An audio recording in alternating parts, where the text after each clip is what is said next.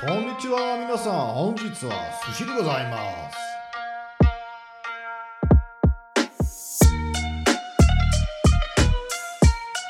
So, weiter geht's mit dem Super Sushi Marathon.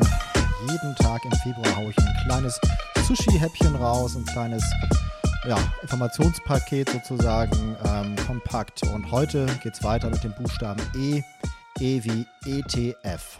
So, also erstmal ETF, haben viele schon mal gehört, bedeutet Exchange Traded Fund, ne, Abkürzung für Exchange Traded Fund. Was ist das? Es ist ein börsengehandelter Fonds.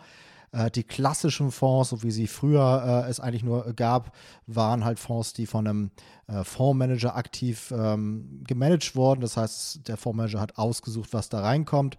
Bei den ETFs handelt es sich meistens um Indexfonds. Das heißt, dass ähm, der ETF möglichst präzise einen Index nachbildet, also sagen wir den DAX, den S&P 500, Dow Jones, was auch immer, Nikkei ähm, und gar nicht großartig jetzt irgendwie da äh, aktiv gemanagt werden muss, was da reinkommt, sondern das ist mehr oder weniger automatisch.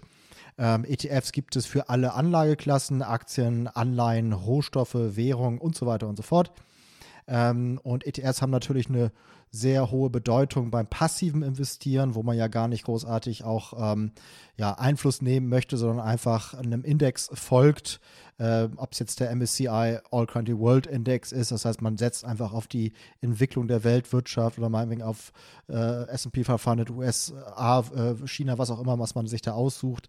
Äh, da gibt es da verschiedenste ETFs. Ähm, der erste ETF wurde 1989 in den USA verkauft. Ähm, so richtig los ging es dann aber erst so Mitte der 90er Jahre. Ähm, da wurde es dann auch erst in den USA relativ populär. Ich glaube, der Spider, S ja, SPDA, Spider, ist da einer so der ersten äh, großen ETFs gewesen. Ähm, in Deutschland ging es dann April 2000 los, also ein paar Jahre später, dass man hier auch ETFs äh, kaufen, handeln konnte. Äh, Vorteil von ETFs ist natürlich, dass es ähm, dass die ETFs geringe Kosten verursachen, weil sie halt nicht aktiv gemanagt werden müssen. Und ähm, ja, man muss da nicht einen teuren Fondsmanager bezahlen, etc. Ähm, ist auch praktisch, man kann so einen Fonds mit wenigen Mausklicks einfach äh, ähm, kaufen, verkaufen, genauso wie halt auch Einzelaktien. Man muss jetzt nicht über eine ähm, Investmentgesellschaft oder ähnliches gehen, sondern kann es halt dann direkt online machen. Ähm, ETFs performen auch nach Kosten zumindest ähm, häufig äh, besser als klassische Investmentsfonds.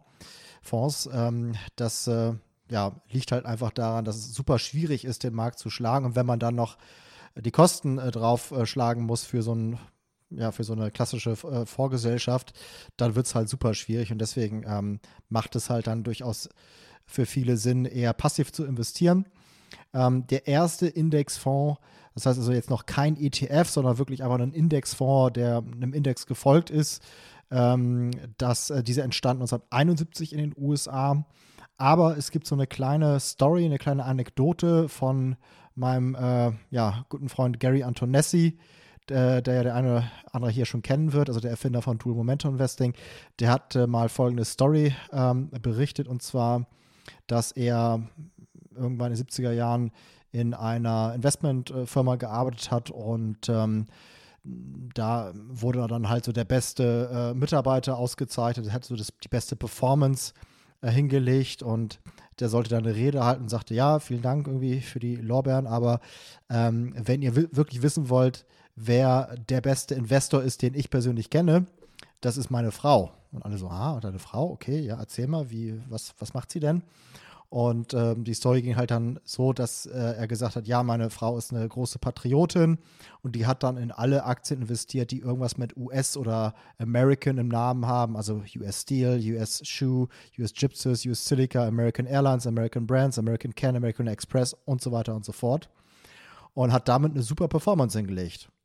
Und dann äh, hat sie sich überlegt, okay, wenn das so gut funktioniert, also ich bin auch ähm, ein super Fan von General Eisenhower und äh, General MacArthur und dann hat sie halt in alles investiert, wo General im Namen äh, vorkommt, also General Dynamics, General Electric, General Mills, General Motors, General Steel und so weiter und so fort. Und das hat dann auch sehr gut funktioniert. Das hat die Performance sogar nochmal gesteigert. Das war so die Anekdote und hat natürlich dann der Gary ähm, da auch überlegt, äh, wo kann das gelegen haben, dass das so gut funktioniert hat. Und ähm, letztendlich war es halt so, ja, das ist halt im Grunde wie ein Indexfonds relativ breit gestreut über verschiedene Branchen hinweg Ähm, man hat da jetzt nicht so die riesen Kosten, dass man da irgendwie einen Fondsmanager bezahlen muss. Äh, macht es halt einfach selbst. Und ähm, ja, das ist halt äh, auch jetzt nicht mit irgendeiner Bias, wie man auf Englisch sagt, also so einer Verhaltensverzerrung, sondern halt wirklich einfach total ähm, ja, breit gestreut und das hat dann gut funktioniert. Deswegen also relativ ähnlich wie ein Indexfonds, äh, beziehungsweise wie halt heutzutage die ETFs.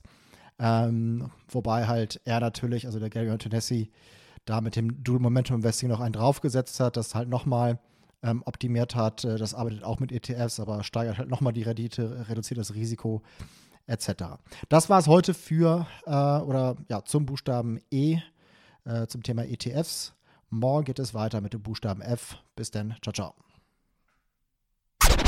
Kurze Ergänzung noch, und zwar mein Buch Der Weg des Investors, wie man als Einsteiger seine Strategie findet und zum Meister des Investierens wird, gibt es jetzt als kostenloses E-Book zum Download und zwar unter folgender URL money-masters.de slash Buch. Nochmal kostenloses E-Book unter folgender URL money-masters.de slash Buch.